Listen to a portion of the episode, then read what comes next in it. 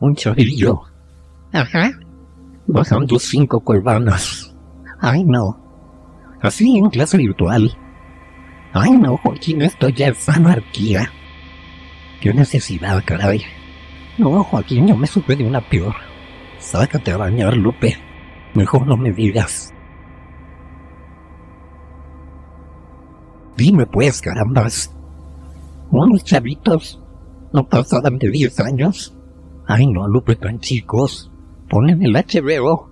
No juegues, Lupe. Querían ver Tommy Jerry. ¿Y qué les sale el Snyder Cut? Santo Cristo, y es para adultos. Y eso no es lo peor, Joaquín. Me tienes en ascuas, Lupe. Agarra un chavo y dice... Arriba los Marvels, abajo el DC. no esta juventud con los memes. Muchas gracias a la cuenta de memes chisyosos, me parece que se llama, que fueron los primeros en, en publicar esto que se convirtió en toda una tendencia. Y les tenemos un programa con mucha información y con muchas cosas bonitas que están pasando. Así que ya saben, es viernes. Corre la auto, por favor. Cine, series y demás entretenimiento desde la perspectiva de los efectos especiales. Toro Studio, el podcast.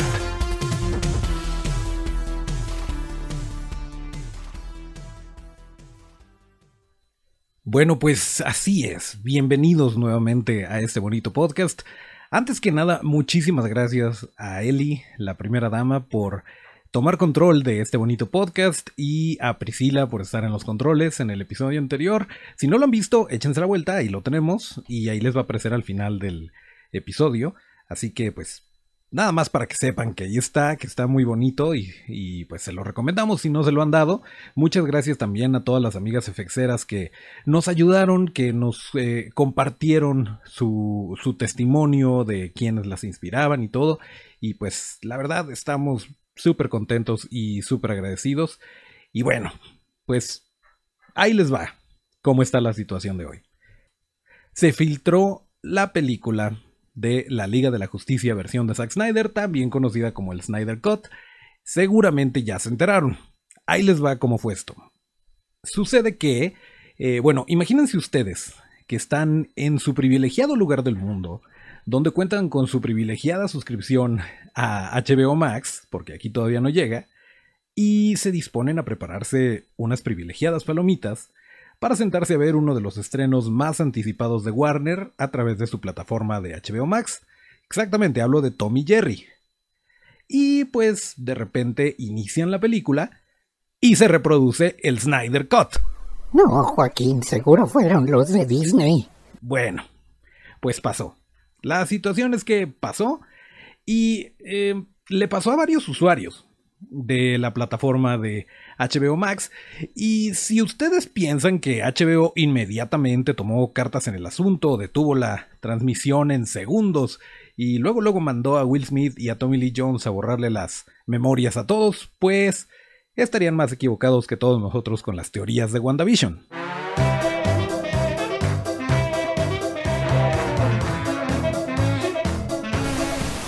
Según reportan nuestras fuentes, eh, los suertudos suscriptores que sí alcanzaron a ver este pedazo de la Liga de la Justicia, llegaron a ver hasta una hora de la película. Obviamente no todos la iniciaron al mismo tiempo, no todos se dieron cuenta, pues mucha gente a lo mejor lo vio en Twitter y se fue corriendo a, a buscar la película de Tommy Jerry, pero la situación es que eh, quienes más alcanzaron llegaron a ver hasta una hora, que si bien es, es un cuarto de la película, porque la película dura cuatro horas, pues es suficiente munición para la gente cretina que gusta de hacer spoilers. Aunque según HBO Max, eh, esto se resolvió en cuestión de minutos inmediatamente y ellos tenían todo bajo control.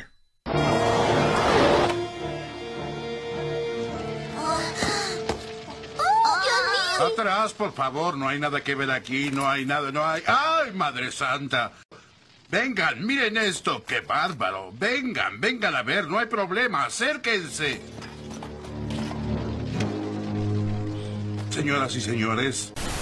Bueno, Si no eres un papá queriendo tener a sus hijos tranquilos, aunque sea dos horas, mientras ven la película de Tommy Jerry, eh, pero quieres ver el Snyder Cut o la Liga de la Justicia versión de Zack Snyder, eh, ahí te van cuáles son las opciones, porque como ya les habíamos dicho en episodios anteriores, sí vamos a tener oportunidad de verla en México y Latinoamérica, pese a que no haya llegado la plataforma de HBO Max. Una de ellas obviamente pues son algunos cines, los cines que estén abiertos seguramente la van a tener, pero pues otra opción es eh, comprarla on demand.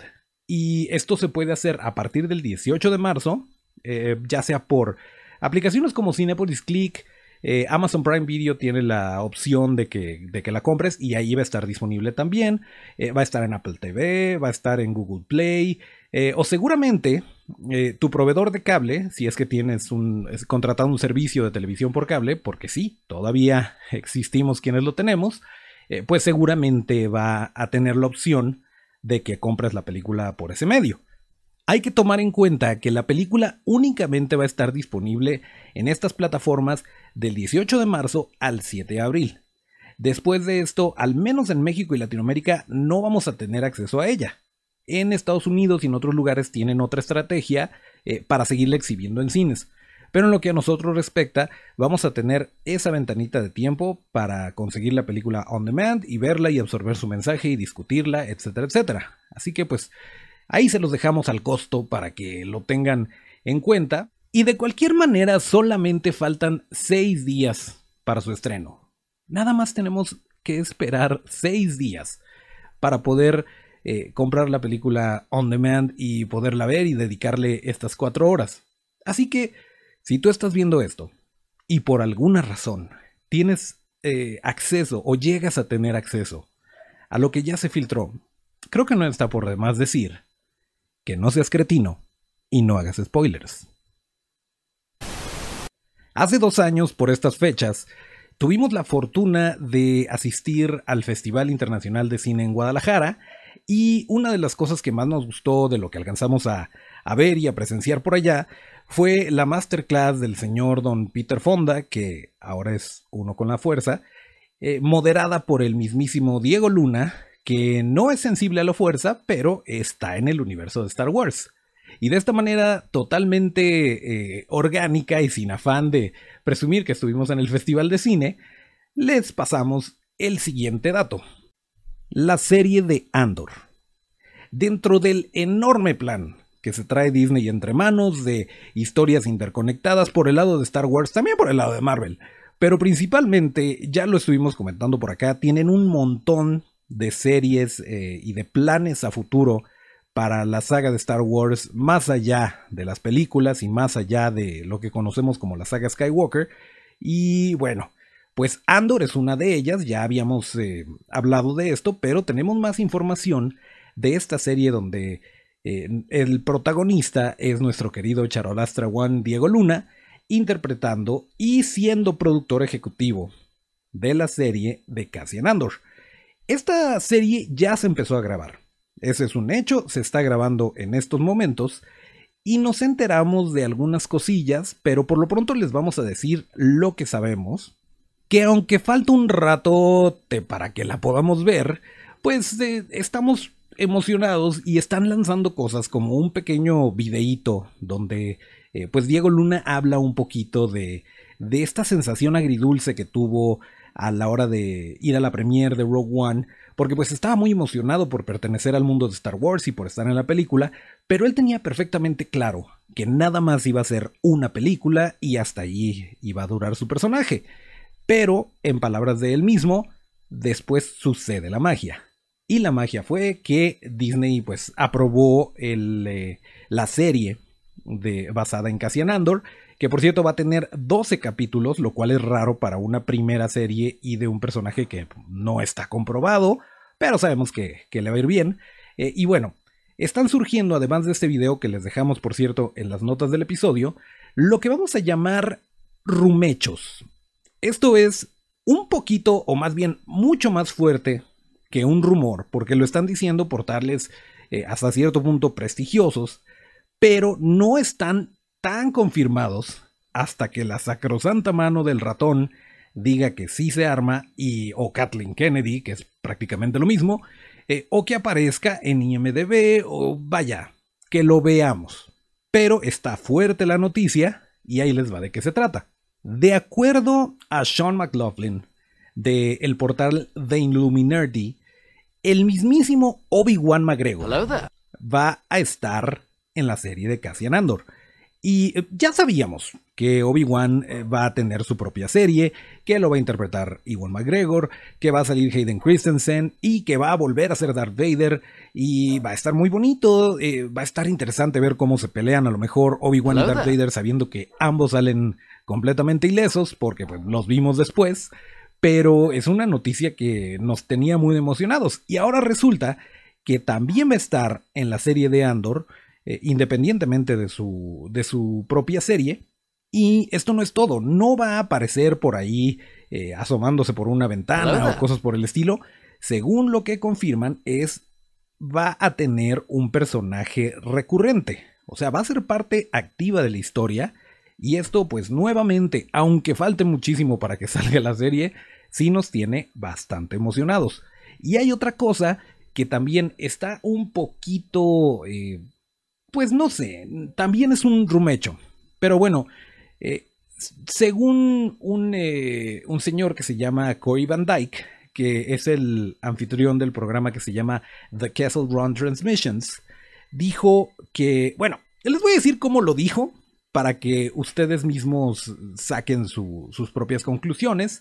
Eh, él dice que Obi-Wan no va a ser el único personaje conocido que eche el cotorreo con Andor. Y de la manera en que lo hizo fue eh, que subió, o más bien tuiteó, un par de palabras que solamente decían algo como, hay alguien más, además de Obi-Wan, que tiene contrato para muchos proyectos también. Y esto lo hace acompañado de un GIF de Rosario Dawson como Ahsoka Tano. Esto querría venir a básicamente más que nada decir que tanto Obi-Wan Kenobi como Ahsoka Tano van a estar compartiendo pantalla con el mismísimo Cassian Andor. No es un eh, rumor solamente porque Corey Van Dyke suele tener este tipo de acceso a este tipo de información un poquito confidencial, un poquito por debajo del agua y la verdad es que no sería raro que saliera Ahsoka Tano o que saliera Obi-Wan, que si bien la idea de la historia de Cassian Andor es que se vayan más por el lado del suspenso, que sea eh, de espionaje, que sea un poquito más, más oscuro y menos fantasioso, aunque esté situado en el universo de Star Wars, em, pues estaría interesante ver cómo, cómo interactúa con estos personajes, con, con Obi-Wan y con Ahsoka, aunque habrá quien diga, y a lo mejor estoy un poquito de acuerdo, que no es necesario que realmente este tipo de historias, este tipo de, este universo que creó George Lucas, creo que tiene lo suficiente para sostenerse por sí solo sin que nos estén recordando o sin que estén apelando a la nostalgia. Que nos emociona porque queremos a los personajes y queremos ver más de ellos, sí, definitivamente, pero realmente no creo que sea tan necesario el que nos estén dando tantas dosis de, eh, de nostalgia, pero definitivamente tienen un plan maestro y eventualmente los eventos de, valga la redundancia, eh, los eventos de Cassian Andor seguramente van a influir de alguna manera u otra, obviamente dependiendo de las líneas de tiempo, pero van a influir en lo que pase en el resto de, de las series. Ya ves, Rangers of the New Republic, Lando, eh, todas, todas las, eh, las otras vertientes de lo que está sucediendo con Star Wars, aunque recordemos que pues, no ocurre, por ejemplo, eh, la serie de Cassian Andor no ocurre en la misma línea de tiempo que The Mandalorian y a su vez Obi-Wan muy probablemente tampoco vaya a ocurrir al mismo tiempo que, que The Mandalorian o tal vez incluso que Ahsoka, pero de alguna forma se van a estar como que echando guiños y bueno, pues esto nos, nos, gusta a todos los fans de Star Wars, a todos los Warsis. Opino lo mismo que muchos de ustedes, que a lo mejor no era necesario, pero a diferencia de muchos otros, no tengo problema alguno. Que lo hagan, que lo sigan haciendo, que sigan dándonos más contenido de Star Wars y ya saben, a lo mejor no nos gusta todo, a lo mejor somos más fans de una cosa que de otra, Pero el hecho de que lo estén haciendo y el hecho de que nos estén dando tantas opciones, pues es un ganar-ganar para todos. Antes de seguir con el episodio, les recordamos que estamos todos los martes y todos los viernes en la plataforma de podcast que ustedes elijan, ya sea Apple Podcasts, Spotify, Tuning Radio y todas esas. Y si nos quieren ver en video y quieren ver a Otto en los controles, lo pueden hacer a través de nuestro canal de YouTube o en Facebook o en Instagram TV. Y las redes para no perderse de nada son arroba torfxstudio, esto es arroba torfxstudio. Y ahora sí, continuamos al episodio. Para todos los amigos Marvelitas que en este momento sienten un vacío en sus corazones porque este viernes, a diferencia de todos los anteriores, al menos de los últimos viernes, no habrá WandaVision, pues eh, les tenemos una noticia que probablemente ya saben, pero si no, aprovechen. Aprovechen que no tienen, que ese espacio que tenían para ver WandaVision, lo pueden aprovechar en ver eh, Assembled. Esta es una, o ¿cómo se llamaba? Unidos, creo que se llama en español, que es un episodio de cómo hicieron WandaVision. ¿Se acuerdan que cuando se terminó eh, la temporada de The Mandalorian sacaron un, episodio de detrás de cámaras y nos explicaban toda la tecnología que se estaba usando y había por ahí testimonios de los actores, de los directores, de todo el equipo y estuvo muy bonito y muy interesante? Pues si quieren ver esto y si quieren ver cómo se grabó WandaVision y por qué costó 25 millones de dólares cada episodio, cosa que yo todavía no entiendo, pero bueno, eh, esto lo pueden hacer el día de hoy porque ya se estrenó Assembled o Unidos ahí mero en su Disney Plus de confianza. Y sobre WandaVision, fíjense que sí vamos a, vamos a darnos un momento para, para hablar a detalle de todo lo que pasó. Ya en este momento, pues ya creo que se liberó o se levantó el, el veto de spoilers. Pero fíjense que sí hay, sí hay ciertas cosas o ciertos detalles técnicos que me parecen muy rescatables y muy aplaudibles de la producción de WandaVision. Por ejemplo, eh, Paul Bettany decía que durante la, o más bien antes de la grabación, fueron a una especie de entrenamiento de sitcoms y entonces estuvieron viendo todas las series en las que estaba basado eh, el programa de, perdón, cada episodio de WandaVision, que le estaba rindiendo homenaje a una sitcom diferente durante el paso de los tiempos. Y esto para aprender más o menos cómo, cómo hablaba también, porque además de todo, tuvieron, eh, tuvieron personas entrenándolos para hablar como se hablaba en ese entonces, porque es muy diferente, a lo mejor en el doblaje no se nota, pero es muy diferente como hablaban los actores o como se hablaba en general, eh, pero sobre todo en los medios, es muy diferente cómo lo hacían en los 50 a cómo lo hacían en los 70 a cómo lo hacen actualmente. Entonces todos estos detalles tenían que cuidarlos. Obviamente el diseño de producción tenía que ser impecable, que sí habrá habido un par de errorcillos por ahí, pero trataron de ser lo más respetuosos y lo más eh, acercados a la época posibles, de vestuarios ni se diga, y también para lograr, por ejemplo, y esto, esto podría ser un poquito del por qué costaron tanto los episodios, para lograr las tomas o para lograr la imagen, el, sentimiento visual de los episodios según las diferentes eh, líneas temporales, o más bien según las diferentes épocas que estaba tratando de emular, no solamente era ponerle un filtrito y ya. Eh, vaya, se consiguieron el tipo de iluminación, por ejemplo, porque hoy en día la gran mayoría de las producciones utiliza luces LED, pero esto te da una luz distinta a lo que se tenía en esa época. Por ejemplo, también hablamos de eh, el lente que está utilizando la cámara. Eh, por ejemplo, en las, en las escenas de blanco y negro, Vision era de otro color, que les vamos a poner aquí, porque se me olvidó, pero Vision era de otro color porque no, vaya, porque resaltaba mejor y se veía mejor el contraste en blanco y negro, así usara su color original. Y esto pues también es un, es un detallito interesante y bonito que bueno, sabemos también que por ejemplo en, en películas como Psicosis la sangre que se utilizaba no era color rojo, era más bien tirándole a negro para que hiciera mejor contraste a cuadro y, pues impresionara más. Pero bueno, el caso es que todo esto sucedió durante la, la producción de WandaVision, sí le echaron muchas ganitas. existen eh, diferentes vertientes, algunos que están tristes porque no se cumplieron las expectativas o más bien no se cumplieron las teorías que tú te hiciste en tu cabeza. Eso no quiere decir que no haya sido una serie disfrutable. Y nuevamente, es una serie de muchos otros eventos que van a suceder tanto en Disney Plus como en el cine, cuando abran las puertas del cine. Y pues, vaya, si no te gustó, pues pasa a lo siguiente. No creo que debamos de rasgarnos las vestiduras y enojarnos con el ratón cuando nos está trayendo entretenimiento de calidad. Que podría no, eh, podría no cumplirse lo que tú esperabas ver, eh, pero vaya, se está haciendo de la manera, de la mejor manera posible y se tiene un plan a futuro. De hecho, en, el, en la película de Endgame ya se contaba con, o más bien se había grabado una escena en donde Wanda Maximoff y, el Doctor Strange eh, se unían y estaban, no fusionados como Goku, se unían para, para la gran pelea y muy bonito y todo, pero eso hubiera cambiado muchísimo cómo se enfoca WandaVision. Si nos ponemos a pensar en toda la saga de Marvel, eh, al menos desde que aparece Wanda Maximoff, que es en la era de Ultron, nunca se habían, eh, vaya, a lo mejor se habían visto de reojo, pero nunca se habían, nunca habían compartido pantalla. Entonces Wanda no estaba al tanto de la existencia del hechicero supremo. Y, eh, esto es más evidente al final de la, de la serie de WandaVision.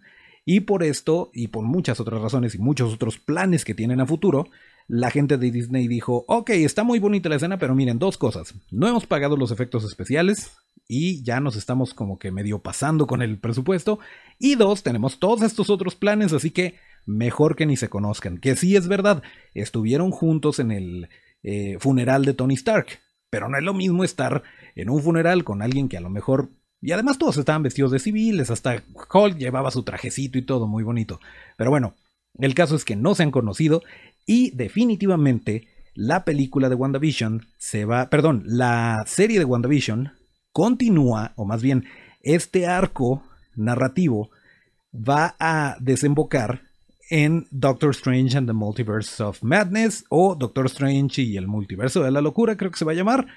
Eh, así que eventualmente se van a encontrar y van a pasar un montón de cosas y todos vamos a ser muy felices. Eh, pero bueno, pues ese es más o menos el plan que trae Disney. Y bueno, les decía que el día de hoy está Unidos o Assembled, que es el, detrás de cámaras. Y ya la próxima semana, el próximo viernes, se estrena Wanter, eh, iba a decir. se estrena Falcon y el Soldado del Invierno o Falcon and the Winter Soldier, o Falcon y Bucky para los compas. Y pues este es otro, otro paquetito que trae Disney entre manos, que va a tener evidentemente un enfoque muy diferente al que tenía WandaVision, pero nuevamente nos están dando cosas nuevas, nos están dando cosas que estoy seguro van a terminar en una serie de películas y en un evento igual o más épico de lo que fue Endgame y de lo que fue toda la saga del infinito. Así que hay Avengers para rato.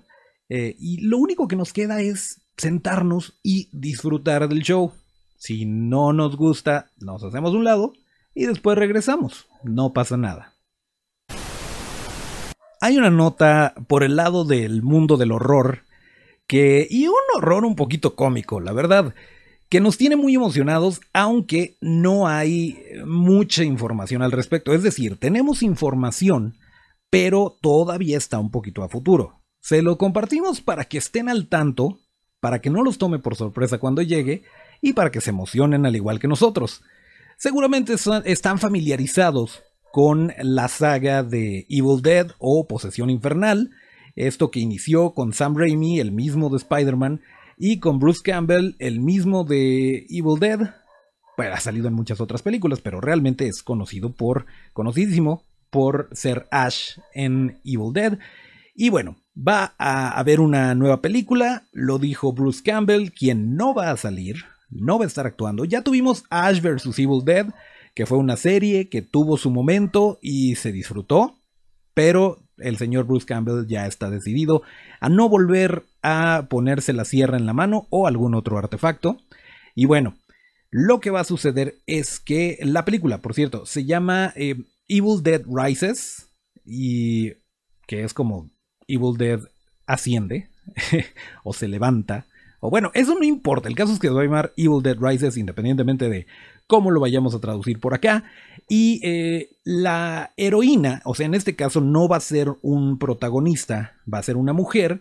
Y según lo que dice el señor Campbell, es que parte de la, del encanto de todo este rollo de la saga de Evil Dead es que el héroe de la película, o en este caso la heroína, no suele ser alguien con superpoderes, no suele ser alguien superatlético o que tiene alguna especie de habilidad especial, es simplemente una persona común y corriente que tiene que enfrentarse como puede y con las herramientas que tiene a la mano, ya sean logísticas o mentales, eh, a una amenaza paranormal a estos, eh, bueno, a este libro, a los Deadites, a todo lo que sucede en, en cualquiera de las películas o también en la serie.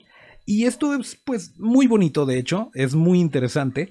Y otra cosa que va a cambiar un poquito es que pues normalmente Evil Dead es, eh, es algo que sucede tanto en la original como en el remake de Fede Álvarez, que por cierto es completamente distinto, igual disfrutable, denle una oportunidad porque el señor Fede Álvarez lo hizo muy bien con, el remake, pero em, por lo general el, el, rollo ocurre en una cabaña abandonada y ya saben, pues un poquito hasta cliché, ¿no? Pero en ese entonces pues estaba, estaba abriendo una, una tendencia el señor Sam Raimi con esto. Les llegamos, por cierto, a contar todos los datos curiosos de que se tuvo que... Eh, empeñar su casa, el señor, o bueno, hipotecar su casa, el señor eh, Bruce Campbell y por eso se hizo super brother de, Sam Raimi. Por eso Bruce Campbell sale en eh, Spider-Man. Pero bueno, ese no es el punto. El caso es que es, es, algo que normalmente sucede en el bosque.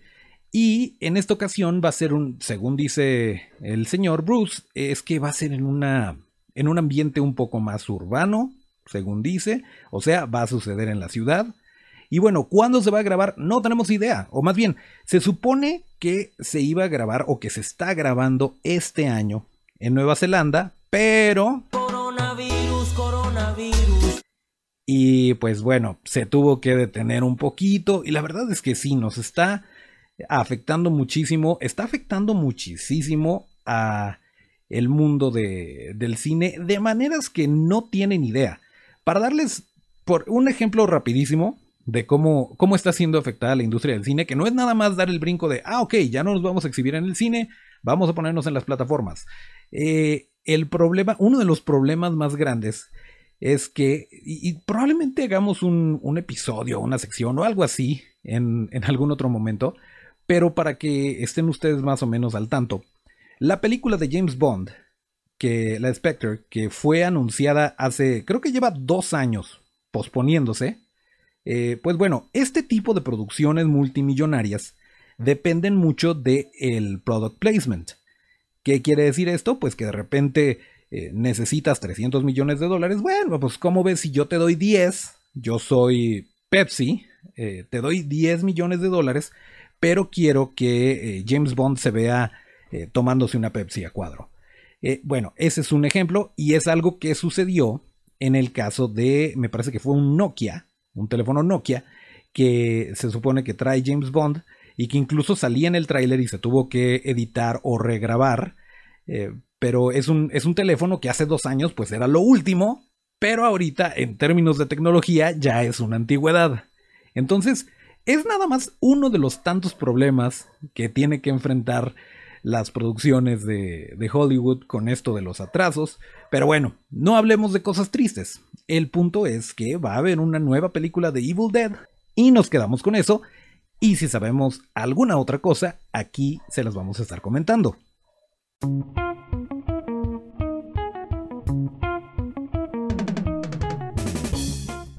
Notas rapidísimas, ya les habíamos dicho que el próximo año sale la película, la nueva película de Matrix, Matrix 4, es como la conocíamos hasta el momento, pues ya tenemos un título y un póster. Se va a llamar Matrix Resurrection y eh, pues ya tenemos eso, que es el título, Y tenemos un póster eh, donde sale Keanu Reeves y claramente eh, tiene alguna especie de nueva cláusula en su contrato en donde no puede cortarse el pelo para ninguna película porque pues trae prácticamente el mismo look de John Wick. Pero bueno, eso es lo que sabemos hasta el momento. Les dijimos que era una nota rápida, pero ahí está el póster, está bonito. Emocionense con nosotros. Eh, otra cosa es que les habíamos hablado ya de Raya y el último dragón. Y resulta que se llevó 8.6 millones de dólares en taquilla. Em, en, pues tengo entendido en general entre las compras de la aplicación y los cines donde en Estados Unidos y otras partes del mundo sí se pudo ver. Nosotros no hemos tenido oportunidad de verla, pero según lo que hemos leído hasta el momento, le fue bastante bien. Hay mucha gente que le está gustando y eso siempre es bueno. Les hemos hablado antes y vamos a hablarles un poquito más a detalle una vez que terminemos, que nos pongamos al corriente con las primeras dos temporadas, pero hemos estado hablando de la serie de Doom Patrol, que es de alguna manera una hermanita menor de la serie de Titans, y tenemos noticia que eh, para la temporada 3, que por cierto se va a estrenar exclusivamente en HBO Max, van a, eh, más bien, va a salir la señorita Michelle Gómez como Madame Rouge. A ella la conocimos a lo mejor en El Mundo Oculto de Sabrina. Es una actriz que ya lleva bastante trayectoria, pero para que la tengan fresquecita es ella. La vimos en Sabrina, acuérdense. Bueno, pues va a ser Madame Rouge en la temporada 3 de Doom Patrol, que lo más probable es que salga hasta 2022 y es una buena noticia porque para entonces ya vamos a tener HBO Max, y la vamos a poder platicar por acá. Bueno amigos, pues esto era prácticamente todo lo que teníamos para este bonito viernes de podcast. Esperamos que lo hayan disfrutado y acuérdense que nos vamos a escuchar el próximo martes, así que esténse pendientes y tenemos invitados. Ya les diremos por medio de las redes sociales. Por lo pronto, Otto, hazme el grandísimo favor, por cierto, bienvenido de vuelta, eh, hazme el grandísimo favor de poner el tema de salida y nos despedimos como lo marca la tradición.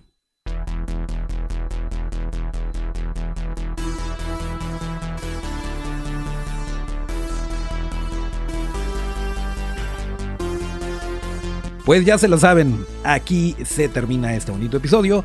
Acuérdense que para seguir la conversación, para que hagamos comunidad, para que estemos en contacto, ahí están las redes, arroba esto es arroba S-T-U-D-I-O. Yo soy Toncho Ábalos y mis redes son arroba Toncho Ábalos con T. Nos escuchamos el próximo martes y hasta el próximo llamado.